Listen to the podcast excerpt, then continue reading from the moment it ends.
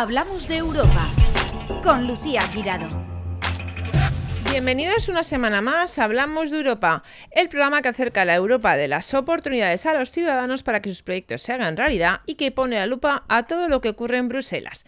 Y Bruselas ha puesto la lupa a muchas cosas últimamente, pero como no, en el área de la agroalimentación.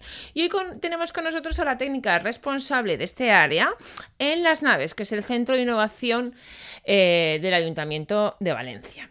Muchísimas gracias Lola Vicente Almazán por estar con nosotros. Hola, buenas tardes, buenos días. y hablamos, vamos a hablar de, un proyecto muy importante, Tuno West, que en Valencia eh, lo coordina las naves. A ver, ¿Qué significa este proyecto y qué, cómo es de importante para, para, sobre todo para cada uno de nosotros y para la ciudad de Valencia? Pues sí, eh, bueno, pues eh, es un proyecto que aborda la, disminución de las pérdidas y el desperdicio alimentario. Y bueno, pues es fundamental porque es una problemática muy relevante en Europa y en todos los países de Europa, vaya.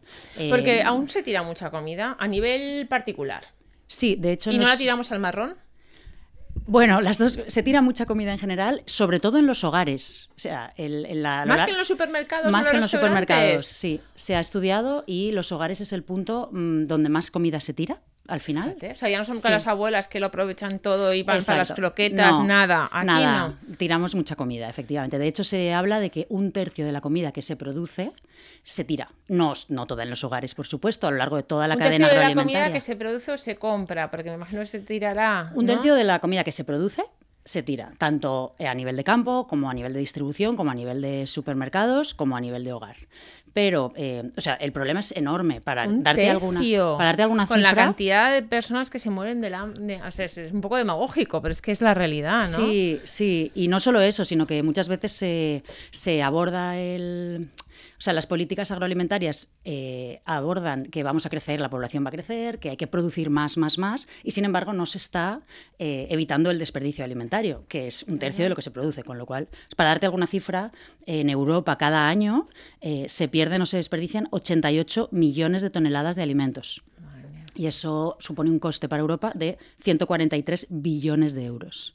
Por lo tanto, si evitáramos ese desperdicio alimentario, ahorraríamos todo ese dinero. ¿Y cuál se ha estudiado cuál es el principal motivo por el que, se tira tanta comida? No lo sé, es decir, porque no nos planificamos bien y cuando vamos a consumirlo ya caducado, porque cocinamos más de la cuenta, porque no tenemos tiempo para reciclar esa comida, hacer las croquetas que hacían nuestras abuelas, o, qué es, ¿no? El principal escollo. Sí, no, bueno, no hay un único, un único motivo. Es todo lo que has dicho tú y además muchísimas muchísimas más cosas que no están tanto en nuestra mano como consumidoras y consumidores, ¿Por digamos. Ejemplo? Pues, por ejemplo, toda la mm, legislación alimentaria que obliga, por ejemplo, a poner unas fechas de caducidad eh, X, ¿no? De una manera se gestiona el tema de las fechas de caducidad o de consumir preferentemente antes de. Y... Lo que tenemos, perdona, ya aquí hago un inciso y así que me sirve a nivel práctico. Eh, ¿Qué diferencia hay entre consumir preferentemente antes de y caducidad? ¿Cómo lo podemos saber si no se especifica? Bueno, normalmente se especifica. Las dos cosas. Consumir, no, a veces no, lo tengo claro, no soy experta en, ese tema de legislación, la verdad, pero bueno, consumir preferentemente quiere decir que no obligatoriamente va a estar malo al día siguiente, al día de, la siguiente fecha de, la fecha, efectivamente, sino que hay que usar el sentido común. Y luego eh, la fecha de caducidad, mm, bueno, pues también hay cosas que, aunque te las comas después de la fecha de caducidad, tampoco pasa tampoco nada. pasa nada. Pero bueno, también ahí hay que usar el sentido común. Yo creo que la observación es fundamental. Lo que has dicho de la planificación es súper importante. También las políticas de, mm, cómo nos venden en el supermercado los alimentos, por ejemplo, cosas empaquetadas. Si tú, por ejemplo, eres una familia unipersonal que vives sola y mm. te quieres comprar dos plátanos, pues hay supermercados que no es posible comprarte dos plátanos, que tienes que comprar cinco. Pues igual los tres plátanos se te ponen malos. Y así todo, ¿no? También hay muchas políticas a nivel de campo de, comercialización de los productos en fresco que eh, no permiten mm, vender, por ejemplo, naranjas que tengan algunas heriditas en la piel que no afectan en absoluto a la calidad de la naranja y, que no se pueden vender o que no son del calibre eh, suficiente para la industria, porque claro, la alimentación se ha industrializado. Claro, que sean bonitas, ¿no? O sea, ya, ya no es Exacto, exacto. Entonces mucho se desperdicia por ahí también. Pero claro, ¿qué hacen con eso? Lo lógico es decir, bueno, pues si no sirven para a lo mejor, a, lo mejor para zumo, si no tienen el calibre, ¿no? Pero no, eh, a lo mejor lo más, pero lo más rápido es decir, pues se, se quitan, se apartan, ¿no? De la cadena o... Depende de, de, qué alimentos estemos hablando. Hay muchos que se aprovechan, por ejemplo, en, la, en las naranjas, pues muchas van para zumo, ¿no? Las categorías que no mm. entran a... Pero claro, eso implica una pérdida de poder adquisitivo para el agricultor. Digamos, ya no son de categoría superior, sino que son de segunda categoría, entonces pues, valen menos en el, en el mercado, ¿no? Cuando en realidad el, el, la calidad organoléptica, exacto. O por ejemplo, a nivel de comedores escolares, mm. eh, para los niños, mm. las naranjas grandes, o, que son normalmente comercializadas, igual son muy grandes. Entonces, esas naranjas más pequeñitas podrían servir para los niños, que necesitan menos cantidad de naranja para un postre. Teóricamente es una de las cosas a lo mejor que queréis hacer en el proyecto. Bueno, el objetivo del proyecto. es decir, cómo se puede canalizar, ¿no? Sin pérdida. O sea, lo que tú decías, ¿cuáles son las causas que están produciendo toda esta cantidad de desperdicio alimentario? ¿no? Pues no se sabe.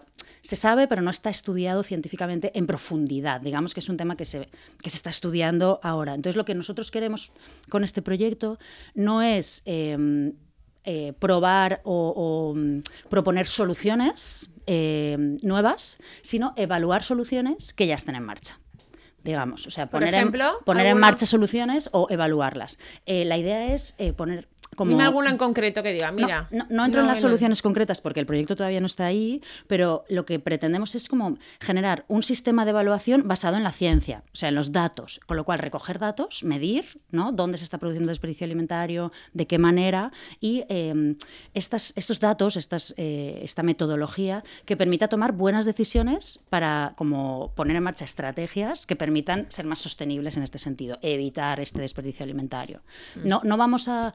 O sea, hay muchos proyectos que han abordado el desperdicio alimentario desde valorizar los residuos. O sea, una vez ya se ha producido el desperdicio alimentario, eh, poner en valor esos residuos, que hmm. no son residuos, sino materia prima, y hmm hacer otras cosas, ¿no? Hacer energía o, hacer otras materias primas para otros productos, etcétera, ¿no? Pero ya no como alimento. Claro, no, ya no Aquí lo que intentáis es no desperdiciar nosotros vamos el alimento. nosotros vamos antes, no desperdiciarlo. Entonces, evitar esas pérdidas. A través de eso, de medir, evaluar, y para eso hay que como desarrollar toda una metodología, unos eh, indicadores, ver qué impactos tienen las decisiones que tomamos a lo largo de la cadena alimentaria, cada actor, ¿no? Pues en, la producción primaria, en la gran distribución, en la distribución eh, minorista, en el consumo, eh, qué decisiones se pueden tomar mejores, ¿no? ¿Cuáles serían las buenas decisiones a tomar para evitar este, este desperdicio? Entonces, al final es la idea es desarrollar una serie de herramientas digitales y, mm, que nos permitan eh, esa toma de decisiones de una manera sencilla y fácil, ¿no? A lo largo de toda la cadena A mí lo que me ha chocado sobre todo es eso. Yo pensaba pues que los restaurantes, sobre todo, no tanto a lo mejor los supermercados que también, pero que los restaurantes, entonces que seamos, que seamos los hogares, ¿no? Quien mm, más comida desperdicia. Sí, llama mucho la atención. Sí. sí, sí, es un dato. Pero bueno, también claro, todo lo que has comentado es es el ritmo de vida actual, ¿no? Eh, donde pues normalmente si es una familia con, con dos miembros eh, adultos, digamos, y niños, pues normalmente los dos miembros adultos trabajan mm, en unos horarios pues, amplios normalmente, no existen mucho las jornadas partidas, los salarios son bajos. Entonces tampoco podemos permitirnos a lo mejor tener una persona que nos cocina en casa o eh, dedicarle tiempo a cocinar es difícil. Entonces, bueno, pues efectivamente... ¿Y, del tipo de comida? No sé, ¿qué es lo que más se suele eh, tirar? Lácteos, mm, pescado, carne, no está, eso es una de las cosas, ¿no? Lo que mejor tenéis que, estudiar. el tema de estudiar el desperdicio alimentario es que es complejo, porque no, lo que tú estás diciendo, ¿no? Pues no es lo mismo eh, qué tipo de productos se desperdician, de qué manera, por qué. Mm, si hay, por ejemplo, a la hora de, los daños de en campo, ¿no? Que te estaba diciendo, mm. pues resulta que hay unos daños que evolucionan, pues si es una podredumbre en una manzana, eso va a evolucionar a podrir toda la manzana. Mm. Sin embargo, si es una rascadeta en la, en la naranja, no va a evolucionar, es, eh, digamos, que, ahí estático, ¿no? ¿no? se va a quedar más. Entonces, bueno, es muy complejo. Una vez te metes, eh, ¿cómo mides? ¿Cómo evalúas? Ese es el, objetivo del proyecto. En muchas veces las cosechas que no se recogen porque a los agricultores no les compensa. Exacto. Claro. Claro, ¿Cómo. ¿Qué haces ahí? Se la Claro. compras tú, no sé, se la compra la administración a- para que no se desperdicie. Claro, bueno, hay algunas iniciativas pues, que están abordando ese tema eh, los, eh, a través de espigoladas, que se llaman, ¿no? De- Espigoladas, ¿qué significa Sí, espigoladas? eh, es ir a campo. Espigolar es un término que la verdad es que... eh, Muy bueno. A mí me- la palabra me encanta. sí, no sé lo que yo no sé significa. valenciano, pero... Pero a ver, pues dilo en valenciano. El- ¿Qué el- significa el- espigolar? El espigolar es lo clásico que cuando una vez el agricultor o la agricultora ha recogido, ya ha cosechado ¿no? El producto en campo, pues eh, se permitía, o se permite todavía, que la gente vaya a recoger pues, lo que ha sobrado para que no se quede en el campo. Es aprovechar los sobrantes, digamos. ¿no? No tenía ni idea de eso. Claro, entonces, bueno, pues eh, eso se ha perdido un poco, digamos. Y eso- pagabas algo anecdótico, ¿no? Era gratis, decía, Era gratis. para que no. Sí, sí, sí. Era un poco, pues eh, tú le quitabas al, al agricultor faena. el trabajo de recoger lo que sobraba y además, pues la gente se aprovechaba ese alimento. Al Qué final es que, bonito. ¿Y claro. eso en Valencia? Sí, en la huerta de Ay, Valencia qué bonito. hace, Oye, gracias sí. porque no sé, es algo que no conocía, ¿no? Ni el término ni la costumbre. y, Claro, nos hemos me- me separado- cosa no, no saberlo. Nos hemos ¿verdad? separado un poco de, de la tradición, ¿no? Agrícola que teníamos, eh, además en Valencia muchísima, claro. Igual que, pues eso. Incluso yo creo porque eh, eh, mm, en los últimos meses, ¿no? No me acuerdo cuándo fue, que, que me acuerdo que unas chicas, creo que eran unas hermanas, ¿no? Que, que no querían perder la producción, no sé si era de naranjas, hicieron un llamamiento y ahí sí que era pagando, entonces la gente iba, Sí. es verdad que no eran los desperdicios, que era todo, ¿no? Sí. Pero, pero eh, yo creo que ahora la gente pagaría por espigolar. Claro, claro. Porque es una experiencia bonita ir con tus hijos, salir al campo, Sí. ¿no? Eh, Sí que hay una- un grupo de, de- de- un grupo aquí en Valencia que se llama Aprofita Valencia, que pertenece al Consejo Alimentario de Valencia, bueno, que se dedica a evitar el desperdicio alimentario y sí que eh, organizan de vez en cuando algunas espigoladas para eh, pues eso, aprovechar Ay, voy a el... Profita Valencia, me lo Sí, voy a apuntar. vale, para otro mis- programa. Para a otro programa, para, para que venga, para ir con mis hijas, sí, sí, sí. Sí. Es una experiencia muy bonita para que ellos sepan además en esa educación, ¿no? Porque imagino en este proyecto también en la parte de educar Claro, es fundamental, fundamental. y concienciar, ¿no? Sí, eh, hay dos patas más eh, formativas. eh, bueno, hay diferentes socios de, de Valencia en el proyecto. Está coordinado por la Universidad de Jaume I de Castellón, eh, que es un poco la, que, la, la unidad que, que coordina todo el proyecto a nivel europeo. Y aquí en Valencia eh, somos nosotros las naves los que coordinamos, pero también tenemos distintos socios. ¿no? Pues está Merca Valencia, eh, que es el mercado mayorista de, de producto fresco de, de Valencia, muy importante. Luego está... Que con Merca Valencia, no sé si en este proyecto o en otros, se pensaba hacer algo, ¿no? De recoger, a lo mejor ahí Sí, era...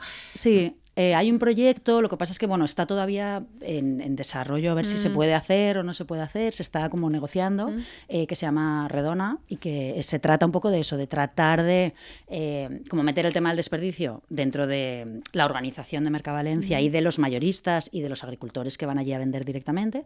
Y esos excedentes o o digamos palets que no se vayan a vender, producto que no se vaya a vender suficientemente o que esté estropeado, pero todavía apto para consumo, no estropeado, sino feo, ¿no? Lo que hablábamos lo que de los hablábamos productos feos, que no vaya a salir a, a mercado, eh, que se pueda aprovechar para eh, colectivos vulnerables. Ah, digamos, que haya entidades bonito. sociales que, eh, que vayan a recoger ese excedente, digamos, y puedan aprovecharlo en comedores sociales o en o el banco de alimentos, con, con- a- añadiendo producto fresco a las cajas que, Lo que se llama dan, la atención etcétera. es que aún no se haga eso.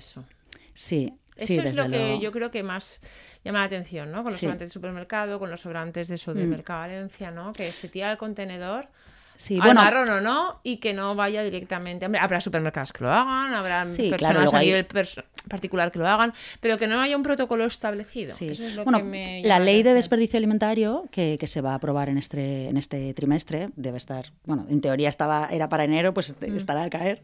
eh, bueno, eh, A nivel tiene- nacional. A nivel nacional, efectivamente. Viene un poco a abordar esta problemática. Entonces, eh, claro, una empresa que no...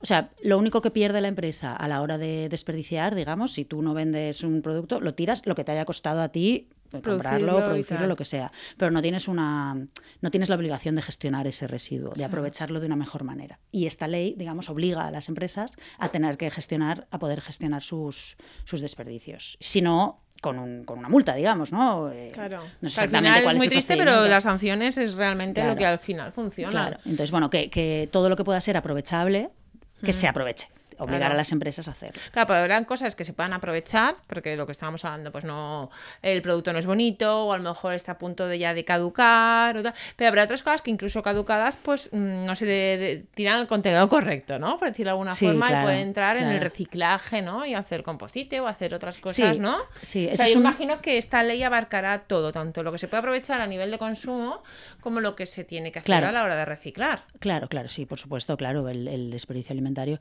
No sé hasta dónde llega, porque como todavía no está publicada, no, no tengo como el dato exacto, Mm. Claro. pero entiendo que sí, que, que aborda todo, toda la cadena de los residuos también. O sea, es una parte del desperdicio alimentario importante. Aunque bueno, eso está gestionado con el plan de residuos de, eh, local y todo. O sea, Mm. sí, que- pero que bueno, que... no hay, en ese aspecto hay muchos flecos, ¿no? Aún quedan por... Sí, por- yo creo que sobre todo formativos, eh, en, mucha, en mucha medida, digamos, que todavía en, ca- en casa, ¿no? En la parte de consumidores que nos toca, pues no tenemos tan claro lo que va al, al contenedor marrón o no, qué es lo que se puede echar o no, si ponemos bolsa de plástico o bolsa compostable Sí, eso o lo no. sabes tú, mira, yo esa es la duda Sí. que tengo. Pero, no, la duda que tengo no, yo sé que lo mejor es no tirar la bolsa, no tirar la bolsa, ¿no? Tirar directamente el alimento. Pero se puede tirar, si no, Eh, con bolsa. ¿Con bolsa de plástico? Sí. No compostable. El, el- A ver, no es el al ideal. contenedor marrón. No es el ideal. No es el ideal, No, claro. No, no, no, no. De hecho, o sea, lo que, lo que pasa con el contenedor marrón es que luego va a hacer compost. Que Pero no, se- no hay una selección, no sé, siempre nos imaginamos las, no sé. Claro, lo que pasa es que es muy difícil de, eh, separar todo. O sea, el, el gran problema del desperdicio, del residuo orgánico, Vale. es la separación después. Vale. Entonces es súper importante saber cómo separar bien en casa, Muy bien. que es la fuente fundamental de, de residuo orgánico de las ciudades. Vale. Entonces, en Valencia que se recoge el residuo orgánico en el contenedor marrón, es muy importante que en casa sepamos cómo separarlo, que usemos bolsas compostables, por supuesto, no plásticas. Vale. Eh, Compostables, podemos, eh, para que la gente mira las, las mismas Las de bolsas las supermercado verduras. de las verduras que se Exacto, eso es utilizan, compostable. esas, mira, y como tampoco hay tanto orgánico, pues mira, esas se podrían. Claro. Igual que compras la fruta o las verduras, pues lo dejas ahí y ahí metes el orgánico. Exacto, exacto. Y luego lo tiras al Desde una contenedor piel de marrón. plátano como el hueso que te ha sobrado de la chuleta de cordero. Exacto, exacto. Vale. Sí, sí, las cáscaras de huevo, No. todos los residuos eh, de alimentos, ¿Vale? incluso cocinados, que, que, Ah. que sobren. Y no sé si hay algún estudio o alguna intuición, ¿no? De en cómo va España o la Comunidad Valenciana respecto a otros países de, de la Unión Europea. Uy, eso no se te sé sabe si desperdiciamos más o Eso menos. no te sé decir, la verdad, no, no lo sé, no lo sé. Porque en este proyecto, Seguro que hay estudios, ¿eh? pero yo no, no conozco en ese este dato. proyecto, ¿qué, qué socios participan? Sí, estamos hablando antes de la educación. Pues uno, uno de los socios es Quinatur, que es una empresa de mm, restauración escolar eh, que eh, aborda el tema del desperdicio alimentario en los comedores escolares, en colegios. Entonces, ahí hay una pata muy, muy importante de formación de los niños y niñas eh, a través de su alimentación. Claro. Que, que ahora mismo los comedores escolares no se están utilizando eh, a nivel general como, como, otra, como otro aula de, de educación en los colegios. Y sin todo lo que hay ahí, ¿eh? Para, claro, para aprender. se pueden abordar muchísimos temas, entre ellos el desperdicio alimentario a través del comedor escolar y, y, bueno, pues te metes, se meten en cocina con los cocineros y cocineras y, y ayudantes de cocina a ver cómo se organiza la cocina para tratar de desperdiciar lo mínimo posible y después con los niños y niñas a educarles y a formarles de cómo hay que servirse, qué cantidades hay que servirse para no desperdiciar, pues eh, platos más pequeños, luego se pueda, que se pueda repetir, luego cómo separar eh, los distintos residuos que quedan en la bandeja, en fin. un- un- Eso sí que es verdad, ¿eh? porque eh, hay niños que, que eso es complicado explicarse. Hay niños a lo mejor que entran con mucha hambre y dicen yo mucho, mucho, mucho. Claro. Claro, y dices que, Y es que- luego- es que no te cabe físicamente. Exacto. Y luego no. Y los mayores también, ¿eh? Porque los mayores, como los veas en un buffet, dices, esto es como si no hubiera un mañana. Claro. Ahí la bandeja y, Exacto. y como es un buffet libre, pues... Y es cierto, ¿no? Claro, porque no tenemos la conciencia de que, de que no se tira la comida. Lo que decías, ¿no? Las abuelas, eso era, era pecado. Era claro. pecado. Es cierto, era pecado. Era pecado literalmente real. era pecado. Entonces, claro, hay que volver un poco, toda la pata educativa que, que decimos es fundamental para que seamos Claro. conscientes de- del Eh, hay impacto que tiene tenemos eso. que recuperar. Hay niños de, que se están muriendo y es cierto en el mundo y tú tiras la comida. Claro. ¿Cuántas veces hemos oído eso? Que es verdad que, a ver, que, que, que es una realidad, ¿no? Que, es lo que te decía al principio, que puede resultar demagógico, pero que es que es así. Y si ya no lo miras por esa parte, ¿no? Que es muy importante.